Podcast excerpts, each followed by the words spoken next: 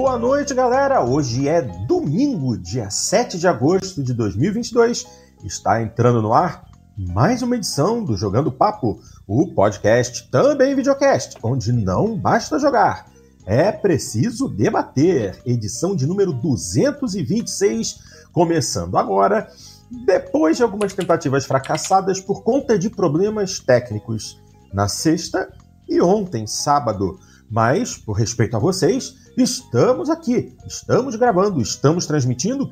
Pois bem, bastante coisa e eu vou fazer a leitura das notícias na ordem da mais antiga para a mais nova, tá bom?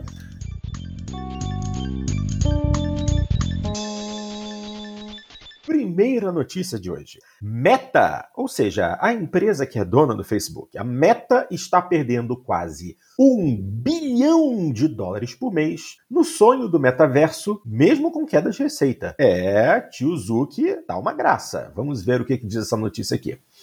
Uh, a Meta revelou que continua a sangrar dinheiro para tentar tornar o metaverso uma realidade. A divisão Reality Labs da Meta, responsável por seus empreendimentos de realidade virtual e aumentada, portanto, uma parte importante dos sonhos da empresa de construir o tal metaverso, perdeu 10 bilhões de dólares no ano passado e nos seis meses anteriores caiu quase 6 bilhões a mais.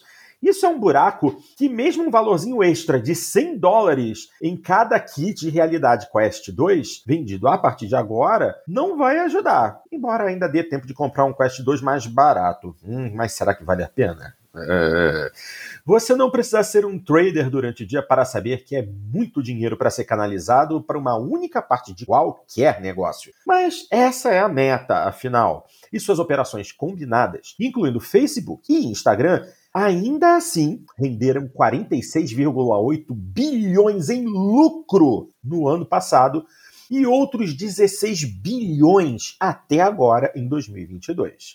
Embora a Meta esteja enfrentando um pouco mais de escrutínio depois desses resultados financeiros mais recentes, no período de três meses anterior, a empresa caiu um único ponto percentual em comparação com o mesmo período de 2021. Bom, não é muito, mas é a primeira vez que a Meta, ou melhor, Facebook, sofreu uma perda de receita ano a ano. E há várias razões atribuídas a essa recente queda. Mas os gastos com a Reality Labs, surpreendentemente, não são um dos principais citados. Na verdade, esse lado de realidade virtual e aumentada do negócio, que perde dinheiro, é apenas uma das poucas constantes para o negócio.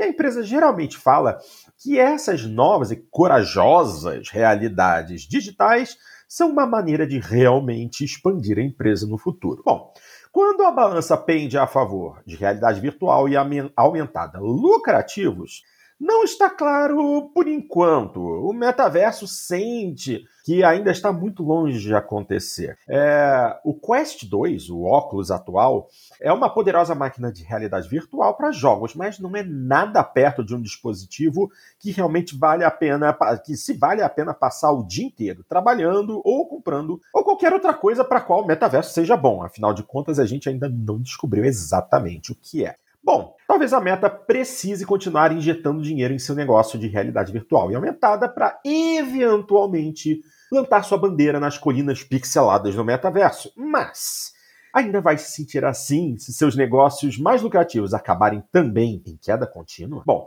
Mark Zuckerberg atribui a queda na receita da Meta a uma queda maior na demanda por publicidade e uma previsão global ruim para as empresas dizendo que a empresa estaria apertando o cinto para se preparar para um caminho possivelmente acidentado à frente. O próprio Zuckerberg comentou, aspas, este é um período que exige mais intensidade e espero que façamos mais com menos recursos.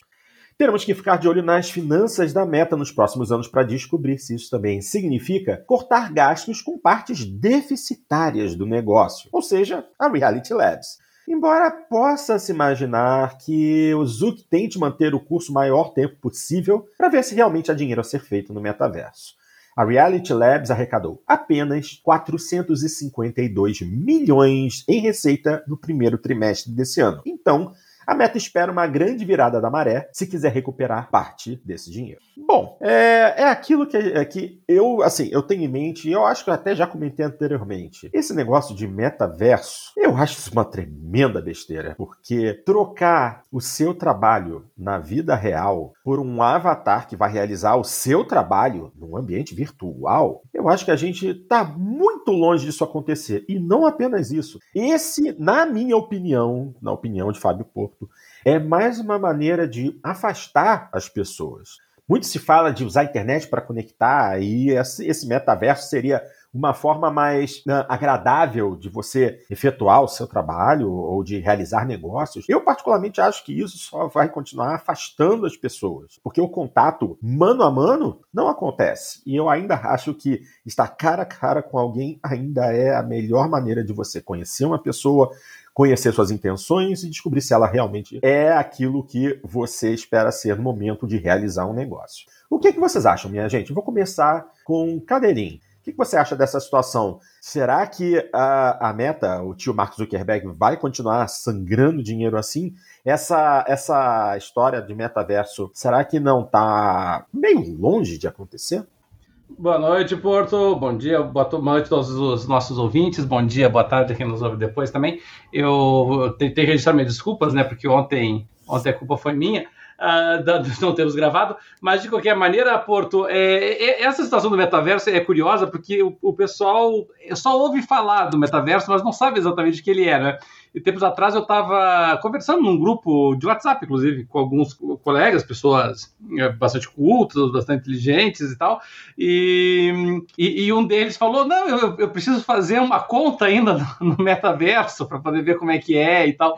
Eles, eles, eles acham que o metaverso é, é um aplicativo, é uma coisa global, unificada, que, que todo mundo se encontra por lá, como se fosse um, um produto específico e já acabado. E, e, a verdade é que assim, é, o pessoal foi induzido a esse erro por conta dessa mudança de nome da, da empresa do Zuckerberg, né? Começou a usar meta e ela meio que se, de certa maneira mostra que a, o golpe de marketing funcionou, né? Porque as pessoas começaram a vincular meta, é. meta com metaverso, né? Então quando, quando surgir de repente um metaverso mais ou menos bem estruturado aí do, do Zuckerberg, eles vão dizer, ah, esse é o metaverso. então eles já meio que se apropriaram da, da terminologia. É, é, dito isto, é, a, a, verdade é que assim nós temos muitos metaversos já. O, o André Luiz, por exemplo, que está nos acompanhando hoje ali, ele mencionou que metaverso me lembra Second Life. Second Life é um metaverso, é um ótimo Sim. exemplo. O Second Life é, é talvez seja um dos, não vou dizer um dos antepassados do metaverso, porque a gente vai puxar desde a da época das BBS e tal, para pegar as origens mesmo. Mas em termos assim, dessa é, interface gráfica que, que se pretende com, a, com, com, as propostas de metaverso, com o fato de você conseguir, digamos assim, é, interagir com avatares dentro de um ambiente virtual, com personagens que representam efetivamente a, as, as pessoas dentro desse universo e, e conseguir realizar é, não só conversas, nós já conseguimos, né, chats, mas assim transações comerciais, né, o, essa interface servir como uma uma janela de facilitação do intercâmbio, né, de negociações, de, de troca de arquivos, de troca de mensagens, de, de compras e vendas e tudo mais. É, o, o, o Second Life é um ótimo exemplo disso. Né? Você cadastrava lá teu cartão de crédito, deixava o troço ali funcionando e o, e o, e o Second Life funcionava como uma janela. Você tinha lá, você podia comprar, usando dinheiro de verdade, uh, espaços, terrenos, casas, roupas, é, acesso a determinados conteúdos dentro do Second Life. E, rigorosamente falando, hoje, hoje, é, isso é o que o metaverso pretende ser no futuro seriam essas, esses, eh, esses universos, esses micro, micro universos, microcosmos, assim, de empresas, de eh, pessoas jurídicas, de instituições, de sociedades, em que você poderia uh, interagir utilizando essa interface gráfica. Eh, por que, que, eu vou preferir usar a interface gráfica ao invés, por exemplo, de câmera, que nem nós estamos usando aqui, que nem nós fazemos nossas videoconferências? Porque essas, eh, essa interface ela visa eh, exatamente facilitar, né, dar um componente gráfico para facilitar a tua navegação por elas. É, porque à medida que você vai colocando mais elementos e mais coisas para fazer, eles se tornam mais complexos para quem não tem, digamos assim, uma, um visual aid, né, um, um acesso visual. O, o, próprio Windows, né, Porto, é um exemplo claro disso. Né? Se a gente parar para pensar Sim. assim, o, o que, que é o Windows que nós utilizamos, ou o que é o Linux, para quem utiliza Linux, o que, que são esses sistemas operacionais, por assim dizer? Eles, na verdade, são interfaces gráficas. Quando o Windows surge, o que, que ele faz? Ele, ele, ele facilita para o usuário realizar operações que ele realizava antes no, no DOS, né, DOS, que a gente chamava, uhum. e, e, que exigiam é, inputs de comando manuais. Ele substituiu esses inputs de comando manuais por atalhos, por, por uma certa automação do processo em que o aplicativo consegue puxar quais são os arquivos executáveis, quais são os arquivos que têm que ser operacionalizados, e facilitar, portanto, a, a, a tua interface. A princípio, hoje, a, a proposta do metaverso é essa. É, mas eu acho, Porto, só para encerrar aqui, que, assim, por mais que, obviamente, o Meta esteja perdendo dinheiro aos borbotões, eles estão jogando, não vou nem dizer o jogo de longo prazo, estão jogando o jogo de médio prazo, né? Eles estão apostando para daqui a 5, 6, 7, talvez 10 anos que seja, mas a aposta deles é nesse módulo temporal. Isso. Então, assim, é claro que a notícia impressiona, mostra, né, que a, o que nós já vemos martelando há bastante tempo, né, que a, a realidade virtual ainda não é uma realidade, né? Não é uma coisa concreta, uma coisa que todo mundo possui, que todo mundo usa, que todo mundo tem, mas eu, eu acredito para bem ou para mal, Porto, que no futuro próximo vai, nós teremos muito disso, sabe? Uma migração muito forte. A gente vê isso, né? Como eu falei, o André deu o exemplo do, do Second Life, mas, mas você tem outros, pegar ali, por exemplo, é, Fortnite, se você pegar é, todas essas esses jogos que tem um componente, uma comunidade grande, e tem shows virtuais, é, e as pessoas vão lá e comparecem lá e fazem fila, literalmente fila, né, para entrar, tem uma fila mesmo, uma coisa que para mim é meio inconcebível quando eu jogava os MMOs tempos atrás, mas hoje você tem fila de, até para entrar nas instâncias, né, nas dungeons e tal, uma coisa que eu não, eu não compreendo da época que eu jogava jogava MMO, esse tipo de coisa não era uma realidade, mas acontece hoje. Então, é, eu, eu, acredito assim que a aposta ainda vai render frutos para eles, sabe, Porto? Só que não agora, é, é, a médio prazo mesmo. Tá certo. Você concorda com isso, Dart? Você acha que o. Eu acho que, na verdade, ele se inspirou muito no, no Red Player, Player One. No, no Red Player One. E... Porque é muito parecido o que, o que ele descreve do, do que seria o metaverso com, com o que a gente vê na realidade do, do jogo, do, do, do livro e do filme, né? Eu, eu acho que é, essa é a ideia dele. Uhum. Ele quer ser o, o, o, novo, o novo cara aquele que quando morre deixa o. Vou, não vou mentir, é, eu não assisti, eu não assisti o filme. Nem leu o livro? Não, não tive oportunidade. É, próxima notícia foi publicada no dia seguinte, no dia 29. A primeira notícia foi do dia 28 de julho, agora vamos falar de 29 de julho. Que diz assim: Tomb Raider, direitos do filme vão a leilão e Lara Croft será reformulada. A MGM está renunciando aos direitos do filme de Tomb Raider com a sequência do reboot da franquia de 2018, supostamente morta, e a sua estrela Alicia Vikander sendo substituída. Eita ferro! Uh, a notícia diz assim: os direitos do filme de Tomb Raider acabaram de ser colocados à venda, com a estrela da franquia, Alicia Vikander, definida para ser reformulada pelo estúdio que finalmente os arrematar. A detentora de direitos anteriores, a MGM, recentemente renunciou aos direitos cinematográficos da franquia de videogames, de acordo com o site Dateline. A produtora GK Films está agora leiloando a propriedade Tomb Raider com uma guerra de lances aparentemente em andamento entre várias partes. A GK Filmes também comentou e confirmou que Alicia Vikander não retornará para a sequência do reboot da série de 2018, que está em desenvolvimento desde 2019. O relatório também sugere que a decisão da MGM de não reter os direitos de Tomb Raider pode estar ligada à aquisição do estúdio pela Amazon em maio deste ano. Atualmente, não está claro se Misha Green ainda está ligada para escrever e dirigir a sequência de Tomb Raider, ou mesmo se o projeto continuará sendo uma continuação direta do original de 2018. Misha Green, mais conhecida como showrunner da série de terror Lovecraft Country da HBO, assinou contrato para o segundo Tomb Raider de Vikander em janeiro de 2021. Ela substituiu o diretor Ben Whitley, que desistiu da produção depois que a MGM a colocou em hiato indefinido durante a pandemia de Covid-19. A sequência de Tomb Raider inicialmente pareceu ganhar força após a nomeação de Misha Green. A cineasta revelou que o primeiro rascunho do roteiro foi finalizado em maio de 2015 e até provocou, e até provocou o título do filme, Tomb Raider Obsidian. Na época, Green deixou claro que a MGM ainda não havia aprovado o título e também tentou gerenciar as expectativas dos fãs em relação ao início da pré-produção do filme.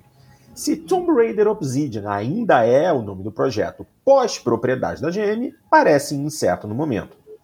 Enquanto as atualizações na sequência do reboot secaram logo depois, Alicia Vikander garantiu aos fãs que ainda estava em desenvolvimento ativo em julho de 2021, ano passado.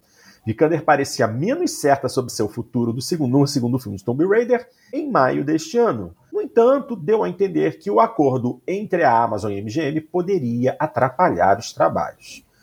E é isso aí. É mais uma franquia de filmes baseada em videogame que é, está no hiato por conta de decisões erradas de um lado e de outro. Uh, a Amazon comprou a MGM, que, para falar a verdade, eu nem sabia, porque eu estou meio por fora disso. Mas aí nessa eles decidiram. Não é que ele caiu, ele desabou. É, né? Eu nem estava sabendo disso. Então, você, não, Porto, você tem que repetir porque você simplesmente desabou a conexão. Eu nunca vi um corte tão abrupto de uma conexão assim. Peraí, mas foi o corte, o corte de conexão foi de quem? Foi, foi meu? Foi rápido, foi rápido. Para mim você caiu, mas foi coisa rápida. É só você estava falando que o que o da, da, aquisição da MGM pela Amazon, né? E é, eu, um corte isso, abrupto. Ali. Ah, tá. É, assim, como eu comentei, eu sequer fazia ideia de que isso tinha acontecido. Eu não sabia que a MGM estava nas mãos da Amazon.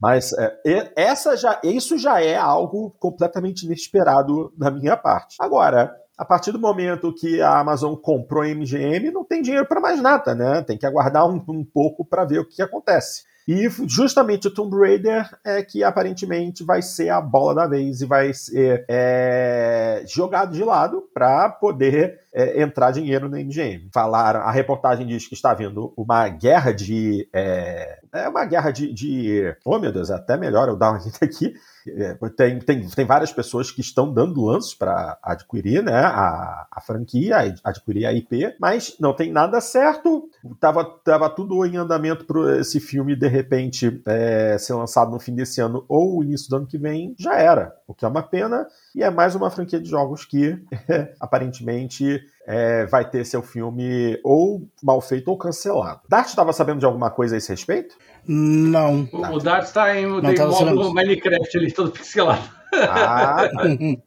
hoje, lembra, lembra quando a gente fazia antigamente no Papo da Coruja lá, aqueles erros de gravação? Hoje, hoje tá um bom dia para isso. É, mas dá, é, e, e, e, o Dart tá. A conexão, a conexão do Dart não legal, não. Não estava sabendo de nada, não, né, Dart? Que você, eu acho que não. você é um dos que normalmente está mais envolvido com, com filme, essas coisas assim. Achei que você estivesse sabendo. Mas o que, que vocês acham? É... Eu acho que foi um passo errado da MGM fazer, largar isso agora. A MGM tá, já tá falida, ela tá se desfazendo das, das últimas franquias que ela tem ainda. não dá para entender. A MGM, ela não era, não é inclusive, não estava inclusive como dona da franquia 007? Sim. Aliás, a, a situação da MGM tá, é, tá, bem confusa. Que há um tempo atrás chegou, chegou a ser anunciado que a Fox tinha comprado a MGM e depois acabou não se fazendo esse. Esse negócio não acaba não ocorrendo, né? Esse negócio. E se eu não me engano, agora quem tá comprando, não sei se é a Disney, acho que é a Disney que tá comprando a MGM agora. Amazon. Amazon? A Amazon, ela, ela concluiu a compra em março. Uh, é, o, o, Fábio, o Fábio mencionou aqui que o teria sido no ano passado. É aquela situação de sempre, né? Ela, ela, começa a aquisição, que nem quando acontece ali na, na aquisição ali da Microsoft, da Activision, tá, né? começa a aquisição lá, mas a aquisição só é implementada agora pelo Elon Musk aí com o Twitter, né? Mesma coisa aqui, a, a Amazon começou a compra da MGM ano passado e ela foi é, finalizada em março desse ano. É, uma das razões, né, Porto, para essa confusão toda em cima da franquia é o fato de que teve muitas aquisições, compras e vendas relacionadas a ela, porque teve essa compra da Amazon pela, pela MGM, mas a própria Crystal Dynamics, que era a criadora e proprietária, foi vendida para a Embracer, Sim. e aí a Embracer assumiu os direitos dela, e, e, e na verdade dire... os direitos da MGM eram direitos assim, desde que eram direitos condicionados, né? Ela tinha uma sessão de direito desde que ela produzisse os filmes dentro de um determinado prazo. E a MGM perdeu o direito porque não produziu mais um filme da, da, da franquia dentro do prazo, do cronograma previsto para que esse filme pelo menos tivesse o ok. E, e, isso é um sinal de que provavelmente, assim, dois sinais, né? Primeiro porque uh, eles talvez não tivessem muito otimistas com relação ao resultado financeiro do filme, mas também o fato de que exigiriam a produção razoável dentro do período que eles ainda estão acertando a casa lá, né? Sim, é, sim, sim. Eu acho que tudo isso pode ser uma explicação. De repente, a própria MGM pega o filme de volta. Não é impossível que isso aconteça. É, só que é uma situação curiosa, né? Porque nós temos essa aquisição da Amazon pela da, da MGM pela Amazon, nós temos essa situação da Crystal Dynamics sendo adquirida pela Embracer, e nós temos que lembrar que tem um, uma série animada sendo produzida Tomb Raider para o Netflix, na verdade. o concorrente da Amazon Prime. Então pode ser também que a Amazon tenha pensado, ah, vou gastar uma grana no filme para de repente alavancar a animação da minha concorrente lá. Então tem uma é, série é aí em análise, né? Agora, vamos ser bem sinceros, se fizerem mais um reboot da Tomb Raider, eu vou te contar um negócio, né? Porque já teve o, já, já teve o, o primeiro filme, eles fizeram um reboot com a Vikander, nos jogos fizeram um reboot, eles fazem um terceiro reboot agora, ah, é, é muito reboot para pouca coisa, né? Então eu acho que o pessoal tinha que dar uma. tratar com um pouquinho mais de seriedade essa IP. Até porque, a gente, para pensar, os filmes do Tomb Raider não costumam ir mal no cinema. Eles, eles têm um bom retorno. Tiveram um bom retorno com a Angelina Jolie, tiveram um bom retorno com a Alicia Vikander também. Então, é uma franquia que dá para você tratar bem ela, eu, eu penso. Então, é, eu acredito, quero acreditar que foi essa soma de fatores, sabe, Porto? É, nós, nós, e também tem toda a situação de, econômica também da, da, atualmente, né? Agora mesmo o filme da, da Batgirl, se não me engano, foi cancelado depois de ter sido feito. É. Ele terminou. O filme está feito, o filme está pronto, custou 100 milhões de dólares. e os caras resolveram simplesmente abandonar o filme por motivos é, tributários, de acordo com eles, ou porque o filme estava muito ruim, de acordo com outros, mas, mas seja como for, eles acabaram é, cancelando o filme. Acho mais então, é, é, é, mas eu digo que a maneira é, é filme da Warner também, né? Então é um sinal de que alguma coisa lá tá, tá meio confusa, para dizer o mínimo, né? Muito confusa. Inclusive, a respeito desse filme em especial, do filme da Batgirl, eu encontrei aqui, em comunicado oficial, a empresa, né, a Warner, né, justificou o cancelamento do filme como reflexo de uma mudança estratégica que a liderança da companhia adotou em relação ao seu universo de heróis da DC e a HBO Max. Além de Batgirl, a animação Scoob Holiday Hunt também foi descartada, que seria a continuação do, do desenho animado em computação gráfica do Scooby-Doo, que foi lançado é, em 2021, se eu não me engano. Muito bonitinho até o é. filme. É, é, é, é, um cenário, é um cenário muito confuso, né? Por, agora mesmo, por exemplo, a, o Netflix acabou de lançar o seriado do, do Sandman, baseado na, na HQ homônima do, do Neil Gaiman. Um bom seriado, de passagem, está muito bem, bem feitinho, na minha opinião. E, e, e esse, esse seriado é da Warner. É. então, então aí foi a Warner que produziu pro Netflix, né? Uma situação que não vai mais voltar a acontecer agora que a Warner, acredito eu que não vai acontecer, agora que a Warner pertence à, à Amazon. Mas é, eu digo, é um, é um, um momento é um pouquinho instável, assim.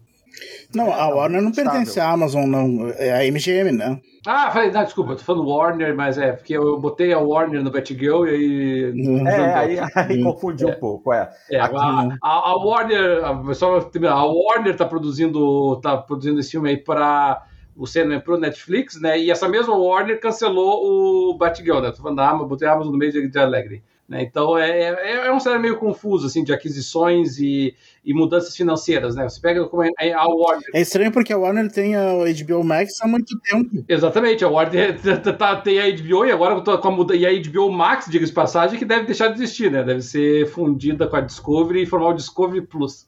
É, o problema é todo esse. O problema foi essa, essa fusão da Warner com a Discovery que aparentemente mexeu com tudo. É, mas o que, que acontece? O diretor novo da Warner, é, ele tá querendo mudar o foco para cinema. Ah, e o diretor anterior estava é, com o foco muito em streaming, então ficou essa situação. Ele está, é, o, novo, o novo diretor da Warner está querendo focar mais em cinema e ele quer que os personagens estejam é, é, mais, mais juntos, como seguindo o modelo da Marvel. Então a situação é essa. É, é que o próprio cenário do universo de streaming está confuso, né, Porto? Porque tá. você teve agora esse esse acordo entre o Netflix e a, e a Microsoft, para que a Microsoft atue como parceira do Netflix, inclusive com potencial aí de criar novos formatos de assinatura mais baratos, porém com propaganda é, bastante polêmico. Naturalmente, Sim. quando a Microsoft mete o bedelho em alguma coisa, surgiram vários rumores né, de que a Microsoft iria adquirir o Netflix, Netflix com resultados é, muito ruins recentemente, né?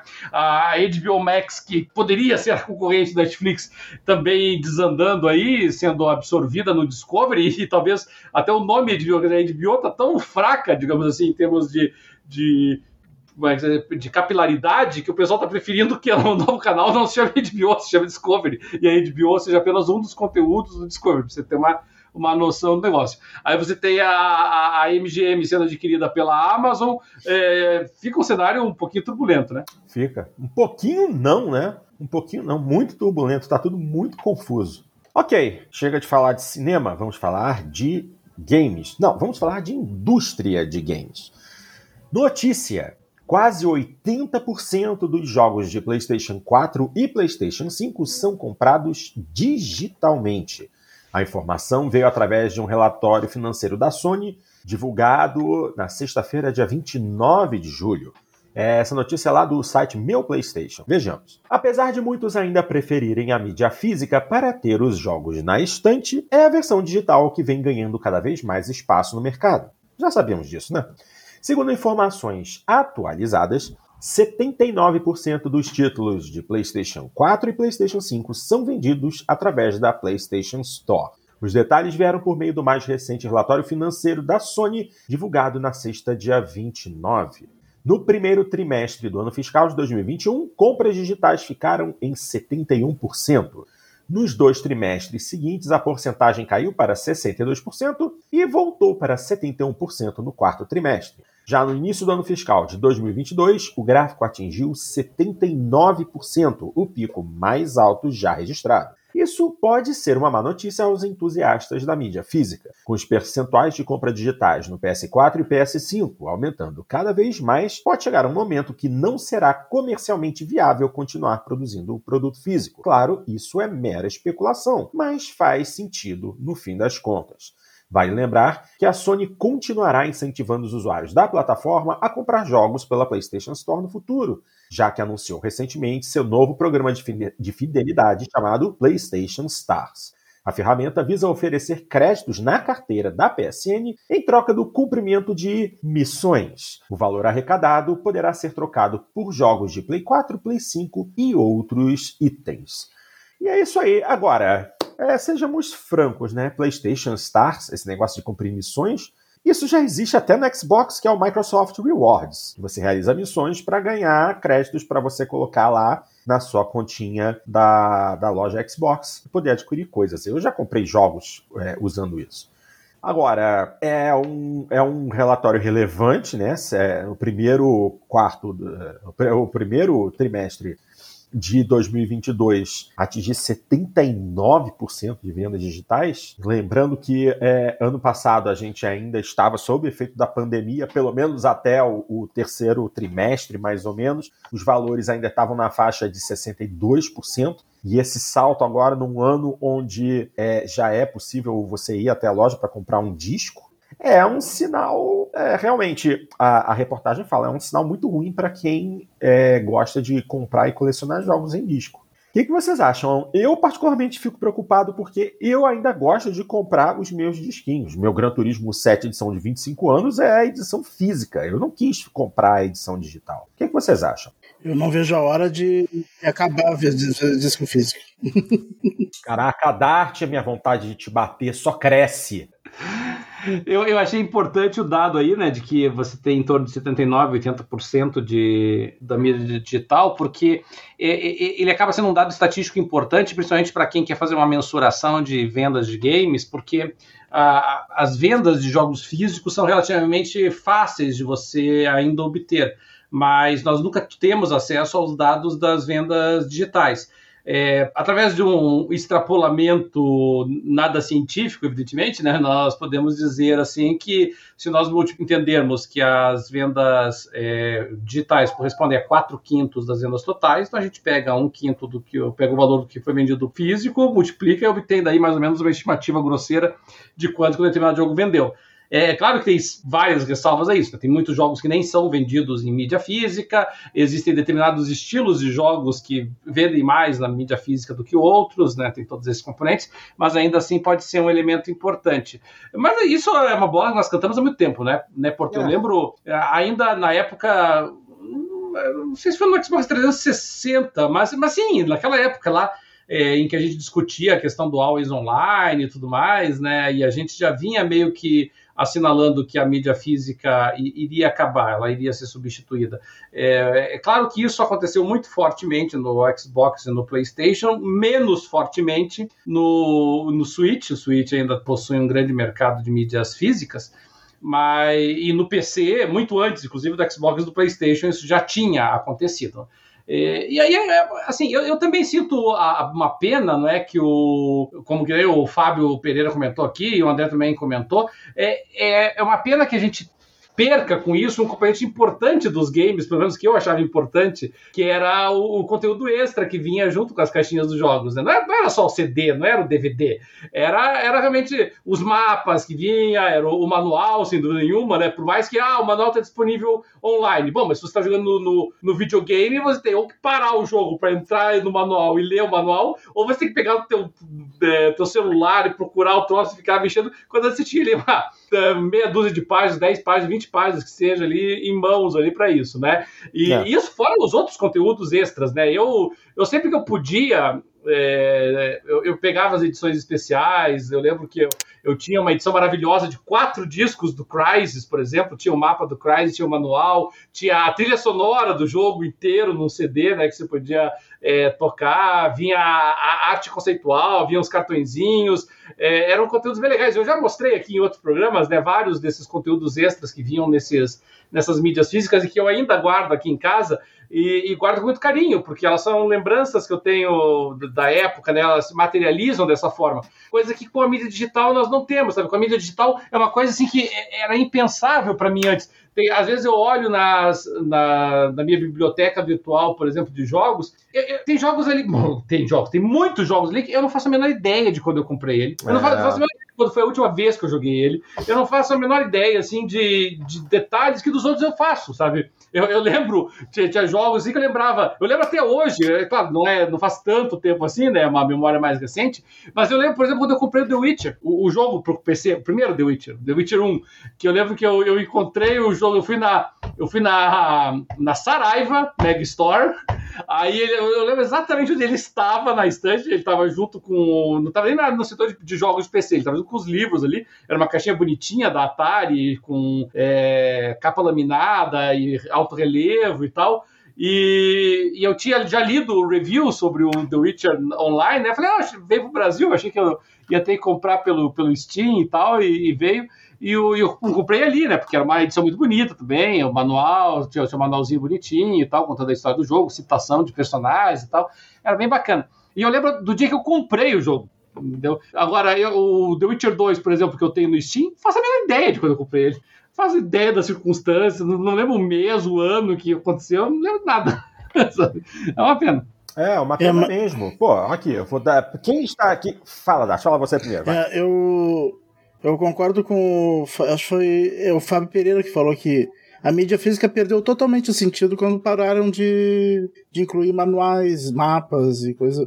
Vem só o disco com a caixinha. E, e uma impressão porca, assim, que bem pior do que antigamente era. Então, se é para ver assim, é melhor ser só digital. Se é para, se não é para ver como era ah, antigamente a, mídia física, né? uh, eu gostava também do, das é caixinhas é e tal, quando, quando era bonito. Eu, uh, eu, eu, tinha até pouco tempo atrás ainda o, o o, o The Beast Within, que era seis CDs, que era, que era seis CDs, é. assim, e o manual grande e tal. Mas hoje não, não faz mais uhum. sentido. Para quem está acompanhando a gente em vídeo, eu estou segurando agora, nesse momento, uma caixinha de um jogo de Nintendo 3DS. Quem está vendo pode verificar que é a caixinha do Super Street Fighter 4 para o Nintendo 3DS. Assim, você pode comprar um jogo digital, mas quem comprava na caixinha, abria a caixinha e encontrava um senhor manual de mais de 60 páginas detalhando cada um dos personagens e todas as sequências de movimentos que eles podiam fazer. Você já entrava no jogo sabendo qual era o seu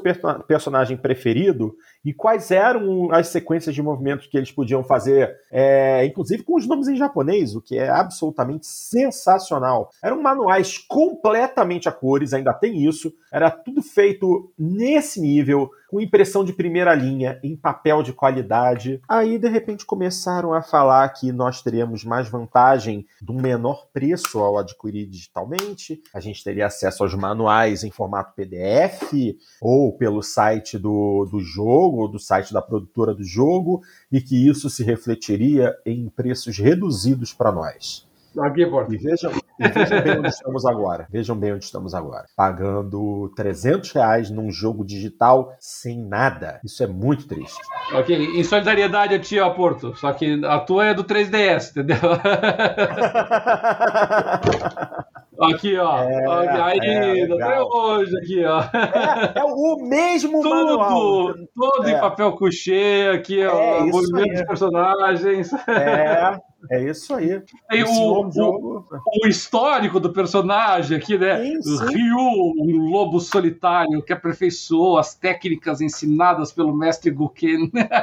É, e é muito isso, legal. Isso é, é faz parte do, do, do negócio. E, e, e, é interessante, né, Porto, que assim, mesmo até, e, e, é isso que eu. Aí pode ser que seja um conflito geracional, pode ser que talvez eu que esteja ficando meio velho para isso, né? Mas é, é me, mesmo que as empresas é, ofereçam um conteúdo é, idêntico a esse aqui, por exemplo, não em termos de material, papel couché e tal, né? Mas, mas um, o conteúdo idêntico online para você ter, não, é, é a, a, impressão que eu tenho é que você não tem aquele mesmo, a mesma atração do negócio, sabe? Você vai parar o jogo, não, não, agora eu vou sair do jogo, eu vou entrar nos arquivos do jogo, ou num linkzinho, alguns jogos até facilitam isso e tem um linkzinho, né, dentro do próprio jogo. Eu vou entrar no link e aí vou ficar lendo o conteúdo que antes estaria no manual é, assim, pode ser que talvez o pessoal aí, já da geração Kindle e tudo mais, aí é, consiga aproveitar isso bem. Eu não consigo, sabe? E, e, Eu e, também não. E no PC em particular, uh, no PC e no Xbox, no PlayStation também, qualquer um deles, né? Se, se o troço não está embutido dentro da, da interface do jogo, se é um, um, link externo, e aqui no, no Steam, por exemplo, geralmente os manuais são links externos, você tem que entrar na página do jogo, é um linkzinho do lado, muito pequenininho ali, documentação adicional manual, aí você clica em manual, e aí você tem acesso ao manual. Alguns deles são bem legais, diga-se passagem, mas, mas quem que faz isso, entendeu? É, eu tenho certeza que é um percentual diminuto de pessoas, né? É uma pena. É, e nos consoles não, nem isso tem, né? Nos consoles nem isso tem. É. Para vocês verem, a, a, Rockstar lançou recentemente aquela trilogia GTA, né? O GTA 3, San Andreas e Vice City, esse mesmo pacote foi lançado pro PlayStation 2. É um pacote que eu comprei, que vem com os três discos, com as três caixas, com os manuais do jogo completos, com os guias das cidades, com os mapas completos. Isso não existe mais. E quando a ah. Rockstar foi refazer agora a, a, a, trilogia, eles refizeram usando o jogo de celular ao invés de usar os jogos originais de PlayStation para fazer a recriação. Quer dizer, é tudo uh... e o custo do lado deles e aumentar o custo do nosso lado. Mas a, mas a Rockstar, uh, na, na caixinha desses novos aí, ela não colocou um manual, porque a Rockstar é uma das únicas que ainda costuma colocar coisa. O GTA V, Bom, por exemplo, o, o manual é enorme. Tem a, tem, tem um mapa, inclusive, super bonito de Los Santos. Pera aí, pera aí. Mas, mas qual GT, de qual GTA V você está falando? De qual versão? Eu tenho a impressão que até hoje tem. Uh, eu, eu, eu, falo, acho que do, do 360, que é o único que eu tive em caixa, né? Não. então, é, a, a, do 360, na época do 360, lembre bem, Dart, lembre do ano em que GTA V foi lançado no Xbox é, mas, 360. Mas mesmo nessa época, a maioria das empresas já tinham abandonado o, os, os manuais. A Rockstar era a única que ainda estava mandando. Uma das únicas, né? É. Em 2012, a é. maioria das empresas já tinham abandonado. É, era só a caixinha e o disco. é. E assim, eu ainda tenho que bater palmas para a CD Projekt Red, porque a versão em disco do Cyberpunk 2077 vem com uma boa quantidade de material. Não é todo mundo que faz isso, né? Pois bem, vamos seguir em frente. Vamos continuar falando de Sony. Hum? É, essa reportagem foi, foi publicada no Observatório dos Games no dia 29 de julho também. Sony se recusa a comentar sobre potencial aumento de preço no PlayStation 5. Uh, ah, não é segredo que, mesmo quase dois anos depois após o lançamento, a demanda do PlayStation 5 supera em muito a oferta. Parte disso se deve à falta de semicondutores, dificultando a obtenção de peças necessárias para produzir o novo console. Muitos analistas acreditam que a escassez desses semicondutores vai durar mais um ano, se não mais, além disso. E essa escassez desempenhou um papel na Sony, elevando os preços japoneses em uma variedade de produtos, incluindo algumas câmeras, players de Blu-ray, fones de ouvido e mais. Juntamente com a escassez de semicondutores, também há outros fatores, como o custo de matérias-primas, fabricação e o aumento dos custos de distribuição. É difícil não ouvir isso e se perguntar se o PlayStation 5 será o próximo a obter um aumento de preço. E durante sua chamada de ganhos do primeiro trimestre, que eu falei já na reportagem anterior, a Sony foi questionada sobre isso especificamente. O PlayStation 5 enfrenta pressões econômicas semelhantes em comparação com os produtos mencionados, e, portanto, o vice-presidente executivo e diretor financeiro da Sony, Hiroki Totoki, foi questionado se o preço do PS5 poderia ser aumentado devido a problemas semelhantes. Conforme, tra conforme transcrito pela VGC, Totoki afirmou, abre aspas, sobre um potencial aumento de preço para o PlayStation 5. Neste momento, não há nada específico que eu possa compartilhar sobre preços, fecha aspas. Embora isso represente um sem comentários, isso não significa que não haja motivos para se preocupar.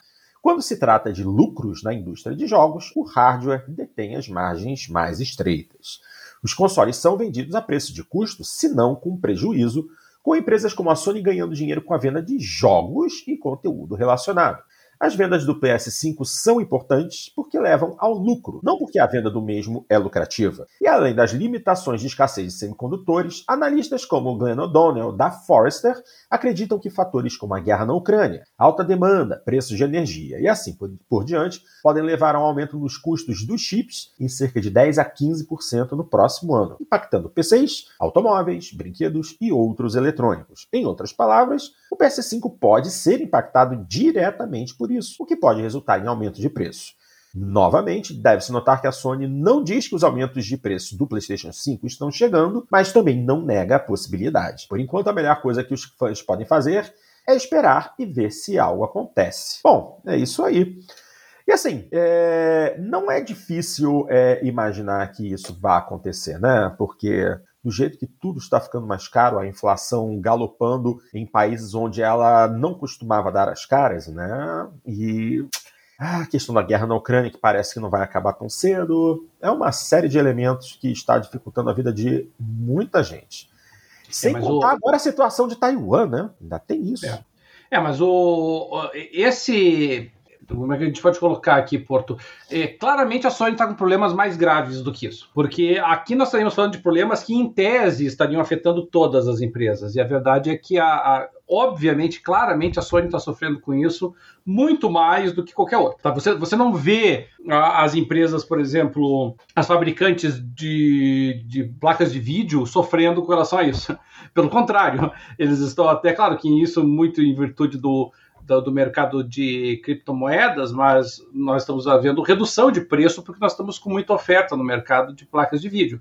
Nós, nós não temos notícia da, do Switch estar com problemas de fornecimento. É, e, nós temos muito poucas notícias, comparativamente falando, do Xbox estar com problemas de fornecimento de peças, como o PlayStation, como a Sony está. Então, eu acho que a Sony está com um problema mais grave com os fornecedores do que está aparentando. E, e, isso tem impactado diretamente o resultado econômico dela e, em todos os lugares, mas principalmente em dois mercados centrais. Primeiro, Estados Unidos, naturalmente, e, mas o segundo não é nem a Europa, pasmem, é, é o Japão. O é. Japão está um problema sério para a Sony com o PlayStation 5. Para vocês terem uma ideia, o, o, o, o Switch no Japão está vendendo sete vezes mais do que o PlayStation 5. E o PlayStation 5, com relação ao Xbox, está vendendo 2 para 1. Isso é, é, quase impensável, é inimaginável situações como essa no passado, que a, que a diferença da Sony para Microsoft no Japão fosse 2 para 1. E, e, e, é o que está hoje. Quer dizer, você tem ali, a cada três japoneses, dois têm um PlayStation 5, um tem um Xbox. Isso é, é impensável, entendeu? Em termos assim, do, dos que possuem os consoles, né? Era uma proporção que nunca ocorreu antes. É a mesma proporção, para você ter uma ideia, é a mesma proporção da Europa. Na Europa tá 2 para 1 para a Sony, mas, mas, mas no Japão deveria ser muito maior. E aí o que, que isso tem feito? Isso tem feito com que a Sony perca aquela enorme vantagem que ela teve na geração passada. A gente tem que lembrar que a geração passada do PlayStation 4 do Xbox, é, do Xbox One original, é, a Sony está vendendo para mais de 2 para 1 no mundo inteiro. E, e, no início dessa geração, a Sony abriu essa geração vendendo 1.6, 1.5 para cima do, do, do Xbox, já uma queda significativa, atualmente está 1.3. Ou seja, para cada, é, é cada Xbox vendido, a, Sony está vendendo 1.3 do, do PlayStation 5. Então, então é, é, um cenário preocupante, né? E enquanto isso, a, Nintendo vai nadando de braçada, né? A Nintendo é, lidera o mercado norte-americano, lidera com muita folga o mercado japonês e, e, perde o mercado europeu, é verdade, a Sony está na frente do mercado europeu, mas assim, a, ela vai nadando de braçada ainda. O, o Switch, com todas as suas deficiências, lim, deficiências não, né? Limitações de hardware, com, levando em consideração que é um videogame que já saiu há bastante tempo comparado aos outros dois, ele continua vendendo mais. E vai vender mais. E vai ser o console que vai mais vender nessa geração com folga, né? O, o Switch, tudo bem, vamos dizer, ele tem alguns anos de vantagem, mas o Switch atualmente domina 75% do mercado. 75%, entendeu? A, a Sony está com 14% e a Microsoft está com 11%. Então é, é aqui arredondando, né? Eu sei que o somatório aqui está dando mais de 100%, mas arredondando para cima. Então é, é, é, impressionante o troço, assim, sabe? É, que, e a Sony não, não, não parece ter. A gente ficava naquela. Ah, ah, porque a pandemia, ah, porque não sei o quê. Todo ano tem uma desculpa. E nós já estamos em 2022. E não é nem início de 2022, já estamos indo para o final de 2022. E a Sony continua tentando colocar desculpa é, para crescimento. E a gente tem que lembrar também uma coisa, né? O, o PlayStation 5 digital sem drive, ela tá vendendo por muito mais barato do que ela inicialmente queria, né? Por causa do Series S. Sim. então, o, o, o, prejuízo dela tá muito maior do que ela pensava no início. E, mas eu acho que ela vai ter muita dificuldade em aumentar o preço do PlayStation 5 se o Xbox não aumentar também, né? Vai ser suicídio. É, mas, mas, chama, mas chama a atenção a quantidade de notícias nessas últimas duas semanas que surgiram, de rumores a respeito disso. Vai ser tiro e, no pé. E, e mais do que isso, há uma certa timidez da resposta da Sony, né? Pois é. Começa a surgir esse negócio, ah, vamos, vai aumentar o preço, vai aumentar o preço. Você chega Era lá e não, não, sentido com o negócio, e não teve essa resposta da Sony, né? Vamos ver, uma olhada e tal, quem sabe. Não temos nada para dizer no momento. É, é. Ficou uma, uma tergiversação, uma embromação generalizada. É lógico que se vão aumentar, eles não vão dizer agora, né? É. Se vai aumentar amanhã, eles não vão dizer hoje, eles vão dizer amanhã. É, eles vão deixar para o último momento. E... Mas eu acho bem complicado, até porque eu, eu acho, salvo engano, acho que isso nunca aconteceu na história dos consoles, né? A tendência geralmente é o contrário, aí é, é diminuindo o preço.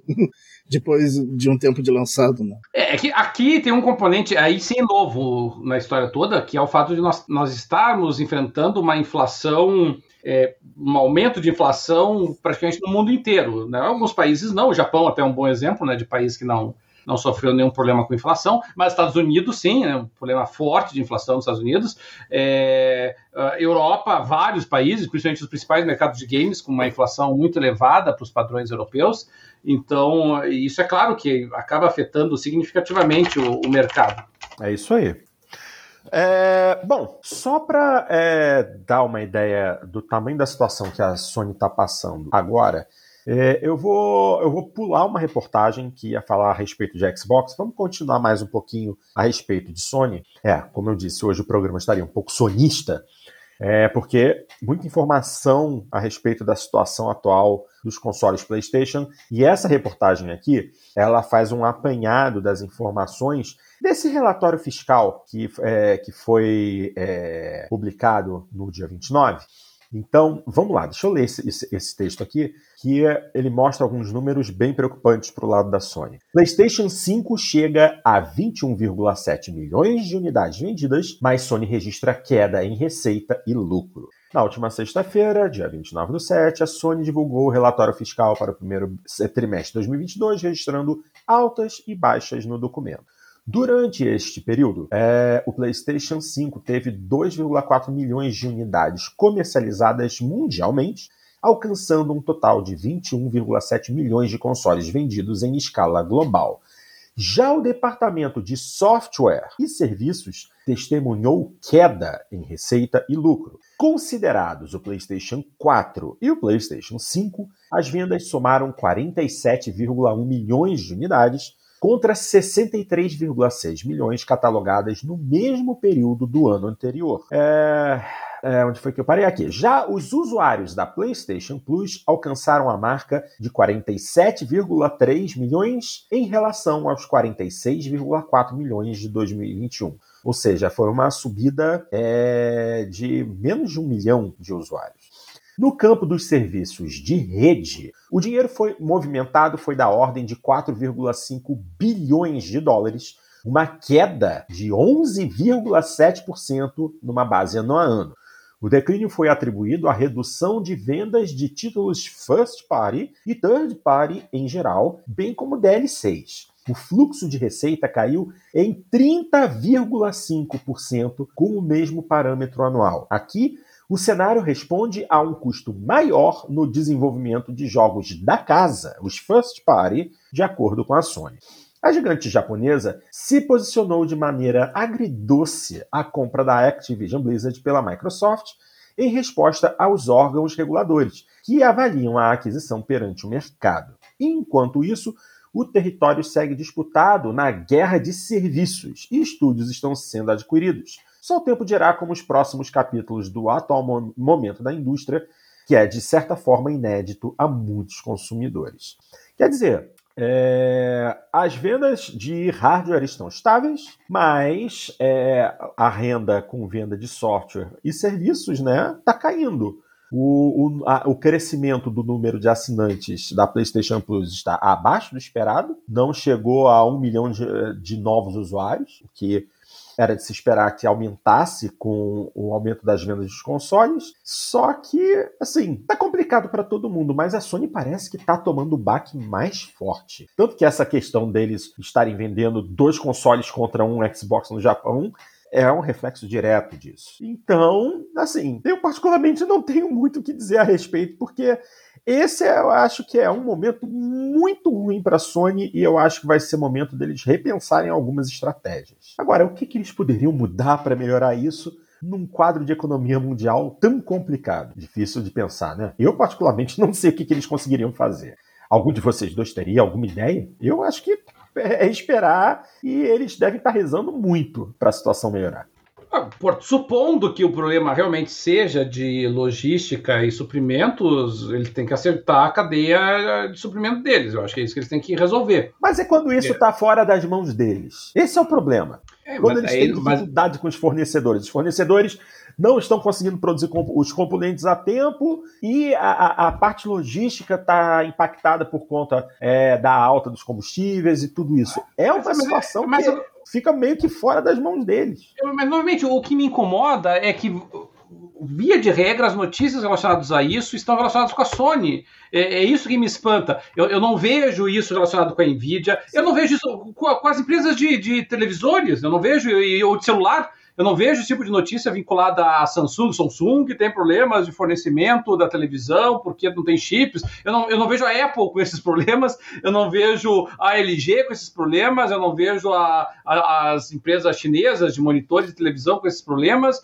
É, é, é, sempre a Sony com os produtos dela, sabe? É, é, isso que eu, me causa um certo estranhamento, sabe? Por que, que é, é, tão desproporcional a quantidade de notícias de problema de fornecimento e suprimento da Sony é, com relação a virtualmente todas as outras empresas de eletrônico, sabe? Não que não tenha, se você garimpar na internet, você vai encontrar alguma coisa, mas assim, no, no volume, na quantidade, na frequência de vezes que isso aparece para a Sony, né? Do, do, a ponto de toda vez que chega novo, nova remessa de PS5 lá, a Amazon e as varejistas, chegou, chegou, chegou, você não vê isso pro resto, né? Oh, finalmente a nova televisão da Samsung apareceu, ei, o novo iPhone aqui finalmente chegou, você não vê, sabe? Agora da, da, da Sony você vê, então é isso que eu acho estranho, sabe? É, é verdade, muito estranho. Bom, Vamos dar uma pausa em notícias da Sony e falar pelo menos alguma coisa de Xbox para variar? Bom, essa notícia aqui é interessante, ela foi publicada lá no Adrenaline diz assim: Xbox encorajou a guerra dos consoles para aumentar a competição, afirma um ex-executivo. E é aquele ex-executivo, né? Segundo Peter Moore, a intenção era criar um ambiente de mercado competitivo entre a Microsoft e a Sony. Ai, ai, essa é boa. Responsável por comandar o lançamento de plataformas como o Dreamcast e o Xbox 360, Peter Moore admitiu que, durante seu comando, a Microsoft incentivou a chamada guerra de consoles. Em entrevista concedida ao podcast Front Office Sports, o ex-executivo afirmou que seu objetivo era incentivar a competição contra a Sony e seu PlayStation 3. Então, é, deixa eu abrir aqui é, aspas para o Peter Moore. Encorajamos as guerras de consoles não para criar divisões, mas para desafiar uns aos outros. E quando eu digo uns aos outros, isso significa Microsoft e Sony. Fecha aspas. Segundo ele, esse tipo de tática ajudou a dona do Xbox a permanecer no mercado, enriquecendo as opções de jogos disponíveis atualmente. Abrindo de novo aspas para o Peter, se a Microsoft não tivesse travado o curso depois do Xbox, depois dos Anéis Vermelhos da Morte, os games seriam um lugar mais pobre por conta disso. Você não teria a concorrência que temos hoje. Fecha aspas. O Anel Vermelho da Morte era um problema comum entre as primeiras unidades do Xbox 360 que resultava em, do, do superaquecimento do console que danificava permanentemente partes internas algo que forçou a Microsoft a criar um programa de substituições e lançar uma nova versão do aparelho com uma placa de circuitos revisada. Segundo Moore, a divisão da Microsoft, a, a, decisão, desculpem, da Microsoft de assumir os prejuízos e substituir todas as unidades do Xbox 360 foi essencial para a sobrevivência da marca. Durante o podcast, o ex-executivo da empresa afirma que, caso não tivesse feito isso, seriam grandes as chances da linha de consoles não existir mais. Em 2007, Moore foi o responsável por assinar uma, quarta, uma carta na qual a empresa se comprometia a oferecer três anos de garantia para o videogame e aceitar devoluções sem restrições. A empresa substituiu aproximadamente 3 milhões de unidades do aparelho a um custo estimado de 1 bilhão e 150 milhões de dólares para suas receitas. Durante seu tempo no comando do Xbox, Moore se tornou conhecido especialmente pelas tatuagens que fazia na promoção de jogos, além de usar o recurso como uma forma de anunciar Halo 2 durante a E3 de 2006 ele retirou o paletó que usava e levantou uma de suas mangas para revelar a data de lançamento de GTA 4. Bom, Peter Moore foi uma figura, é, é, assim, bastante caricata, na minha opinião, enquanto é, chefe da divisão Xbox. Até porque foi uma divisão na qual ele passou muito pouco tempo, né? É, pouco, é, ele entrou é, no final da vida útil do Dreamcast, né? Ele foi, pra, ele foi chamado para trabalhar na divisão Xbox ele chegou a trabalhar é, quando o Xbox caixão é, já estava, já estava é, em produção. Ele ajudou no lançamento do Xbox 360, mas assim que as três luzes vermelhas da morte apareceram, ele picou a mula. Inclusive, se eu não me engano, quem entrou logo depois dele foi o maluco do Don Metric, que, que acabou é, resolvendo a situação das luzes vermelhas do Xbox 360, trocando os consoles, mas que depois também foi posto para fora ou pediu para sair depois da cagada do lançamento do Xbox One. Mas assim, justamente por conta da, dessa forma dele de ser, é, o Peter Moore ele parecia ser um cara assim um pouco mais extrovertido e tal, e era de se esperar que esse tipo de decisão da parte dele de promover essa guerra de consoles fosse acontecer, fosse acontecer ou pudesse acontecer. Agora, será que como um grande executivo de uma empresa desse nível, essa foi a atitude mais correta a se tomar? Eu não sei. O que, que vocês acham? É, eu, eu acho que ela. É, eu não duvido do que ele está falando, Porto. Eu acho que é. Se tratando até do Peter Moore, é, é, bem, é bem típico dele, esse tipo de comportamento, de estratégia de marketing. Eu tenho certeza que todas as empresas, em algum momento, estimulam algum tipo de, de, de guerra de consoles, principalmente quando você tem um conflito direto, como era o caso lá do, do, do Xbox com, a, com o PlayStation, dois consoles com propostas idênticas, com propostas é, é, exemplo, de jogos idênticos também, né, ou títulos exclusivos que batiam de frente um com o outro. É, eu acho que, claro, a gente olha hoje a Microsoft e a gente e a política da Microsoft está bem diferente, né? Está meio bem paz e amor, está bem é, como é eu vou dizer assim, está bem cheia de, de, de, afagos, né? Então é, é, é, outro tipo de modalidade de comportamento que a gente tem com o Phil Spencer. Mas isso não significa que necessariamente o Phil Spencer fosse avesso às estratégias do, do Moore. É que o Spencer ele pegou uma outra realidade, uma realidade em que a Microsoft já não compete tão diretamente com a, com a Sony e com o PlayStation com uma mesma proposta. Ela tem o. E isso, em grande parte, né, já, já noticiamos isso em programas anteriores, em grande parte graças ao Phil Spencer. Né? O Phil Spencer pegou e, e anteviu é, com muita perspicácia a importância de mudar a, a proposta de, de, de negócio, o modelo de negócio da Microsoft, apostou no, no Xbox Live, e no que a Microsoft criou o Xbox Live, é, assim, perdeu um pouco o sentido daquela guerra de consoles, assim. Então, é, é ficou mais fácil para o Phil Spencer aparecer como tiozão simpático, né? Que não, não, vamos, vamos dar os parabéns aqui, isso é muito bom. Eles já não estão competindo diretamente, né? A Microsoft tem um modelo de negócio, a Sony tem outro, e o cenário é esse agora. É isso aí. Dart, gostaria de fazer algum comentário? Não, acho que não. Uh... Não, tudo bem, tudo bem. ah, ainda há pouco eu fiz a leitura daquela reportagem falando a respeito da situação da Sony e eu comentei que a Sony tinha é, uma, uma, uma atitude agridoce com relação à compra da Activision Blizzard pela Microsoft.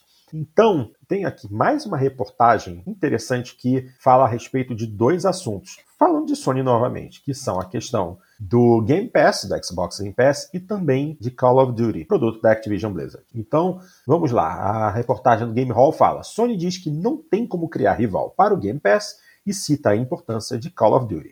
Um, respostas oficiais da Sony ao Conselho Administrativo de Defesa Econômica do Brasil forneceram informações muito interessantes sobre o que a empresa acha da compra da Activision Blizzard pela Microsoft, do Game Pass e também da franquia Call of Duty. Para a Sony, o Game Pass cresceu rapidamente porque a Microsoft comprou vários estúdios desde 2017. Além disso, na visão dela, Adicionar os jogos da Activision ao serviço, abre aspas, representaria um ponto de inflexão. A empresa japonesa assumiu que hoje não há como rivalizar diretamente com o Game Pass, observando que levaria vários anos para um concorrente, mesmo com investimentos substanciais, criar um rival efetivo para o serviço da Microsoft. Além disso, a Sony declarou que Call of Duty é um jogo essencial e que é um AAA que não tem rival, sendo tão popular que influencia a escolha do console pelos usuários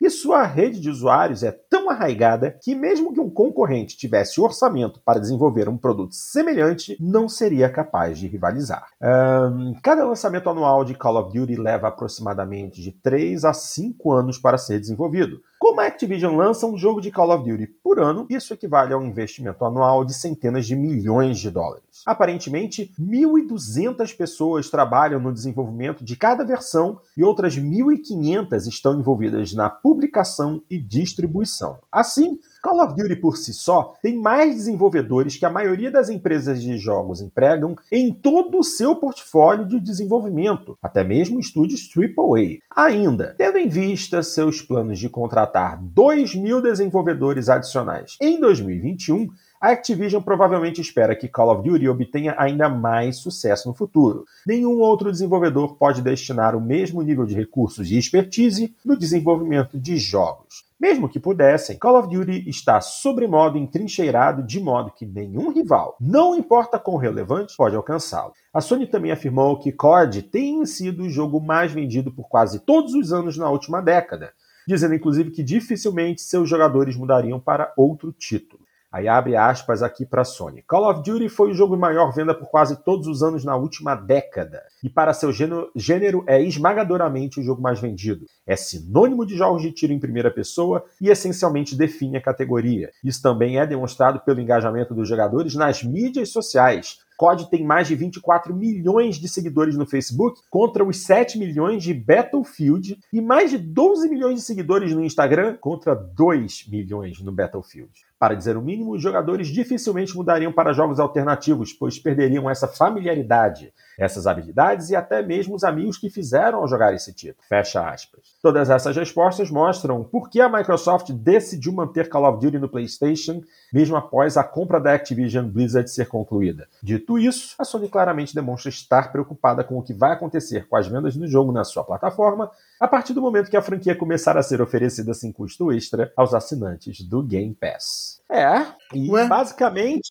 Quem, te, quem tem só o PlayStation vai continuar tendo que comprar, né?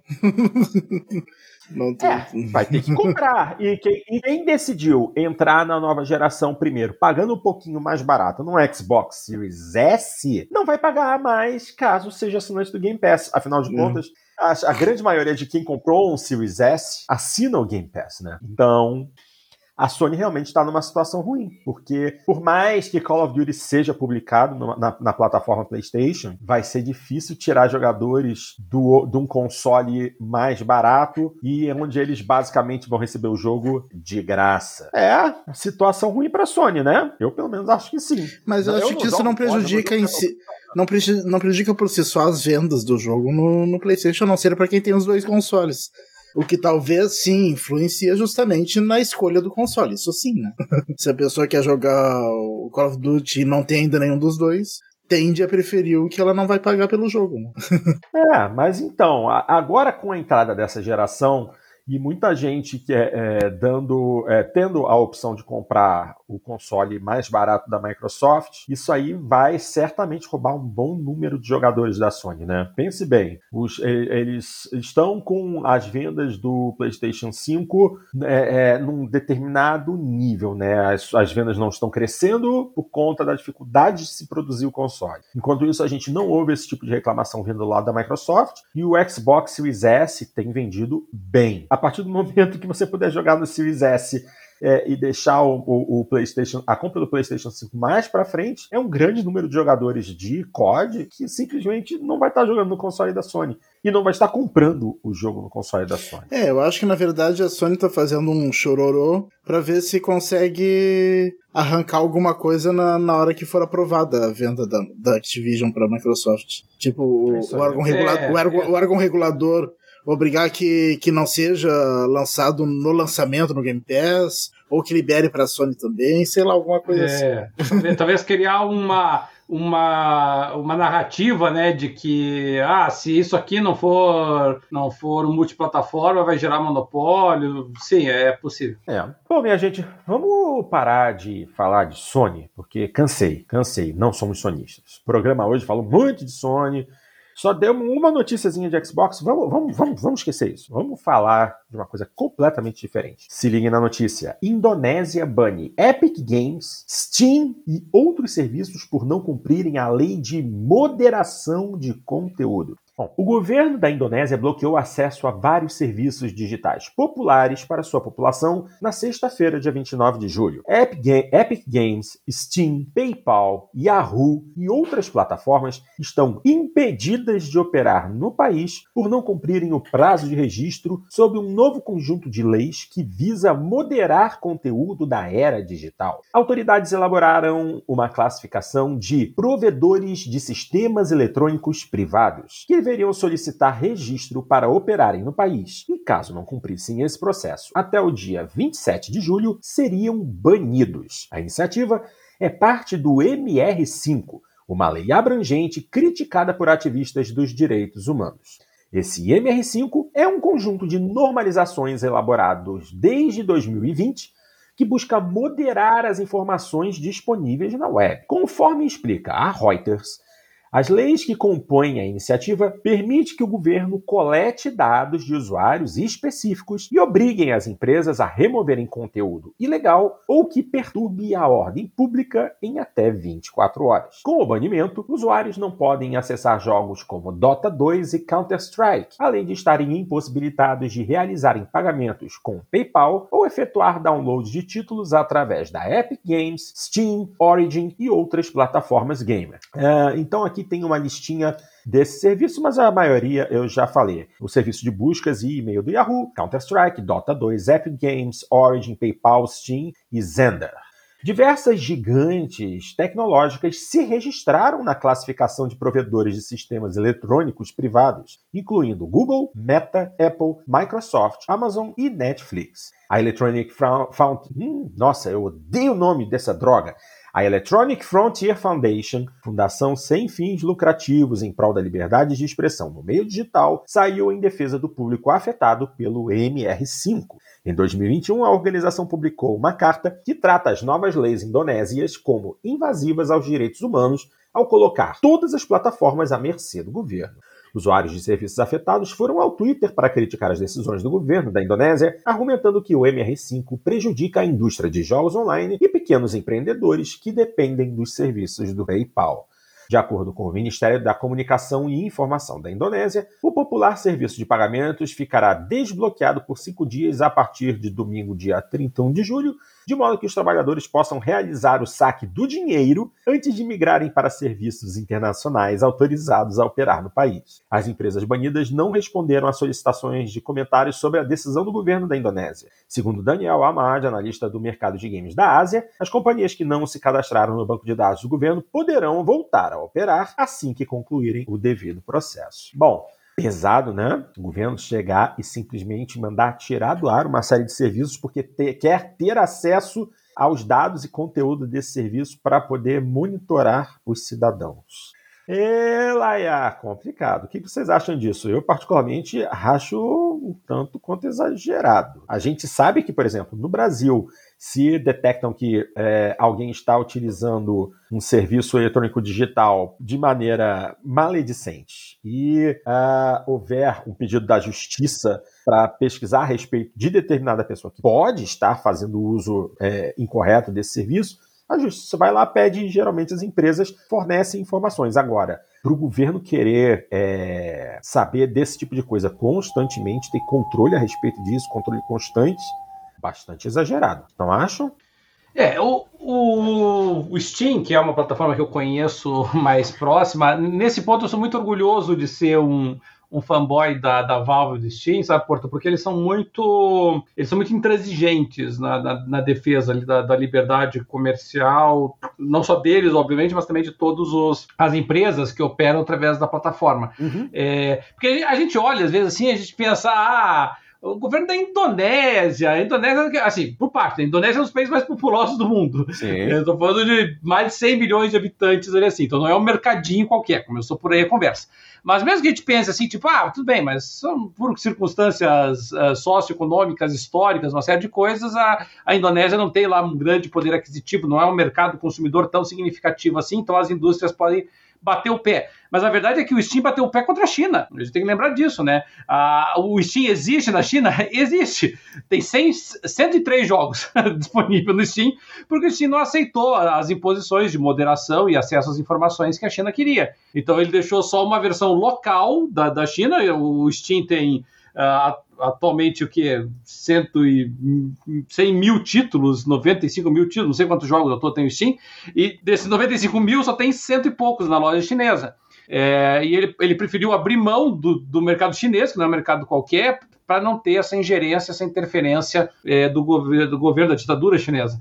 Então eu, eu acho assim, que a notícia dessa da Indonésia está muito em, em par aí com o que o Steam tem historicamente se comportado e, e eu, eu, acho muito bacana a, a, resistência deles a isso, né? Assim como lamento que empresas mais significativas e maiores, né, como Google, como Yahoo, tenham cedido e se submetido às condições impostas pelo governo da Indonésia. Eu tenho convicção de que se todas as grandes empresas tivessem batido o pé ao lado do Steam, ao lado da Epic, ao lado da da PayPal, tenho certeza que eles teriam é, conseguido dobrar o governo nesse caso. Infelizmente, não foi o que aconteceu.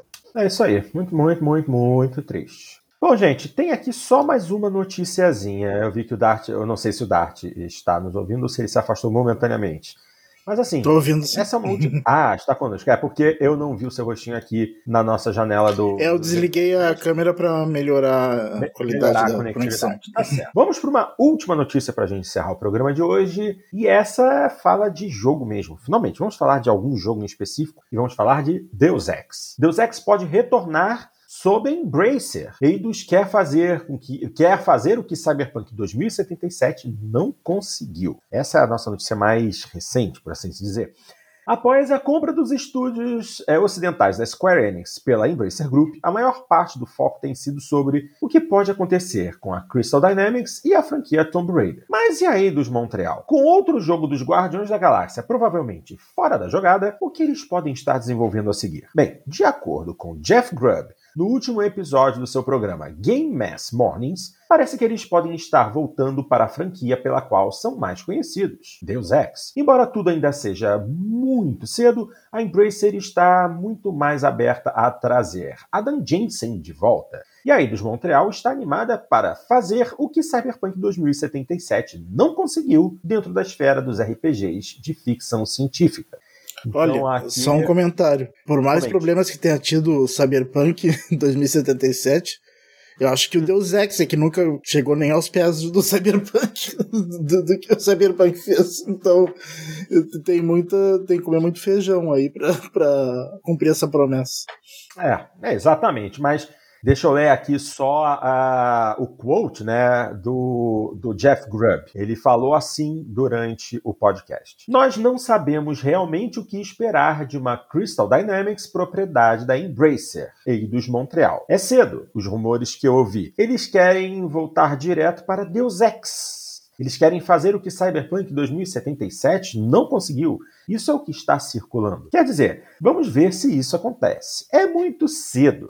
Quem sabe no que isso vai se transformar? Mas provavelmente nem vai. Não há possibilidade dessa conversa começar na Square Enix, certo? Bom, Considere isso apenas uma especulação bastante substancial, mas certamente faria sentido para a Eidos Montreal retornar a Deus Ex. E com o poder do novo hardware, motores e o apoio de uma Embracer, eles podem ter uma boa chance de criar um belo paraíso cyberpunk que todos nós esperamos. Bom, e é isso. É, é rumor, mas o Jeff Grubb ele anda por dentro das coisas e talvez esse seja um rumor interessante. Mas realmente Deus Ex chegar aos pés ou talvez ultrapassar Cyberpunk 2077, bom, é aquilo, né? Nós esperávamos muito de Cyberpunk e ele decepcionou. Agora, será que Deus Ex retornando nos consoles de nova geração, num hardware mais novo, com uma história decente, será que ele se igualaria ou poderia ser melhor? Eu não sei. O que, vocês me dizem? Eu, eu, acho, eu acho legal mirar alto, né? Você tem que mirar no em quem lidera. É, por, mais, eu, eu, por mais que eu goste e gosto da, da franquia Deus Ex, a verdade é que, assim, do ponto de vista comercial, Deus Ex nunca teve a projeção sequer do Cyberpunk. Nós Sim. estamos falando do Cyberpunk, um jogo que vendeu quase 20 milhões de, de unidades ao todo. E o, se a gente somar o Deus Ex é, Human Revolution e o Deus Ex Mankind Divided, que foram os dois últimos, eles somados é, eles têm 12 milhões. Então, isso já dá uma dimensão né, de como é, ele é o primo pobre, digamos assim, do universo cyberpunk. Ah, mas, mas assim, legal, vamos mirar o cyberpunk. É, tem que começar copiando aquilo que funciona, né? Aquilo que deu certo. Então você tem que você tem que copiar assim a, a, a, fidedignidade, a fidedignidade do universo, você tem que criar o, o, tamanho, né? A expansão do que do que ele apresenta. A gente tem que lembrar que o Deus Ex, a, as ações, elas se concentram em um espaço relativamente pequeno, né? Eles eles fatiam ali a, a cidade, então é, é uma coisa assim bem menos ambiciosa. É, as, como eu vou dizer assim, o aspecto de ação do jogo é mais limitado em termos de, de movimentação de personagem, em termos de dinâmica de combate. Então, tem muita coisa que eu acho que eles têm que melhorar se quiserem é, chegar nisso. Podem fazer. Se você pegar que nem, por exemplo, qualquer pessoa que tenha jogado o Assassin's Creed depois do, do The Witcher, né? Todo mundo percebe que, o, que a Ubisoft assim, é, sugou o que pode do, do, do The Witcher para fazer o, principalmente a ambientação do, do universo, as, as mini quests, né? Uhum. As pequenas missões paralelas ali, isso tanto no, no Assassin's Creed Origins quanto no Odyssey. Então, então a Ubisoft tipo, olhou que estava funcionando, a, a, até, até a musiquinha lá quando você termina uma quest no Assassin's Creed parece a musiquinha do, do The Witcher. Então, eles é. copiaram aquilo que funcionava, né? É, se, a, se a Square, se a. É, é, da Square, né? Não é da Eidos, eu não lembro quem que é. É da Eidos, é da Eidos. É da Eidos. É, se a Eidos fizer a mesma coisa, ótimo. Só, só Deus Ex tem a ganhar com isso. É isso aí. Bom, senhores, gostaram de tecer mais algum comentário? Gostaram de falar mais alguma coisa? Ou podemos nos dar por encerrados hoje? Afinal de contas, é domingo, são neste momento 11h14 e amanhã é dia de branco. Gostariam de falar mais alguma coisa ou posso fechar por hoje? Pode encerrar. Pode fechar. Pois bem, então, minha gente, estamos chegando ao final de mais uma edição do Jogando Papo e, como sempre, vamos agradecer a galera do chat do YouTube que esteve conosco durante a transmissão e participou também. Tivemos o prazer hoje de ter ao vivo no nosso chat os companheiros André Luiz, Fábio Pereira, Nina e o Bernardo Paz chegou mais agora no final, mas também esteve. E eu também vou citar o Anderson Rosendo, que esteve ontem nos aguardando quando infelizmente tivemos o nosso problema. Minha gente, obrigado pela força que vocês nos dão. Sempre é um prazer tê-los aqui conosco durante as gravações e sempre agradecemos pela ajuda, pelos pitacos e as opiniões que vocês dão ao vivo. Valeu, minha gente. E se você é, chegou ao nosso programa por uma recomendação do YouTube, curte o nosso trabalho, dá um like aqui nesse vídeo, por favor, assina o canal, clica no sininho aqui embaixo do lado direito para você ser notificado assim que uma de nossas transmissões estiver agendada, para poder nos acompanhar ao vivo ou assistir a gravação que é liberada logo em seguida. O nosso querido Dart sempre está sempre agendando com antecedência para que todos sejam notificados bem antes da gente entrar no ar. E não se esqueçam de compartilhar nosso material para que mais pessoas tenham acesso ao nosso trabalho. É sempre importante lembrar que fazemos esse podcast sem nenhum ganho financeiro, apenas pela paixão que temos por essa indústria que tanto nos traz alegria. Se você não tem como acompanhar a gente em vídeo ou prefere simplesmente a versão em áudio, estamos em qualquer agregador de podcast ou nas mais variadas plataformas de distribuição de música e podcast. Spotify, Deezer, Amazon Music, TuneIn Radio e por aí vai. Também convido vocês a acompanharem a gente pelas nossas redes sociais. Instagram, Facebook, porque durante a semana, sempre que rolar uma notícia interessante, um meme ou uma imagem engraçada a respeito de games, vamos estar compartilhando. Bom, se vocês querem uma forma de contato mais direto, se vocês têm uma opinião, uma informação que querem compartilhar com a gente, quer que a gente discuta um tópico da preferência de vocês, é só mandar e-mail para aquele é, endereço que eu vivo repetindo, que é o jogandopapo, arroba jogandopapo.com.br. E você pode mandar uma participação em áudio, um arquivinho de som de três minutinhos que a gente bota aqui para tocar, a gente ouve e logo depois a gente discute, certo? Sua participação, sua participação é sempre muito bem-vinda, mas... Se você desejar participar conosco ao vivo e quiser se tornar um integrante honorário da equipe, é só manifestar seu interesse através do nosso e-mail para que a gente possa entrar em contato e repassar todas as informações necessárias para ter você conosco aqui. E é isso aí. Eu, Dart e Cadelin agradecemos imensamente a audiência e o carinho de todos vocês e esperamos que retornem semana que vem, se Deus quiser, na sexta, com o Jogando Papo 227. Um grande abraço a todos e até lá!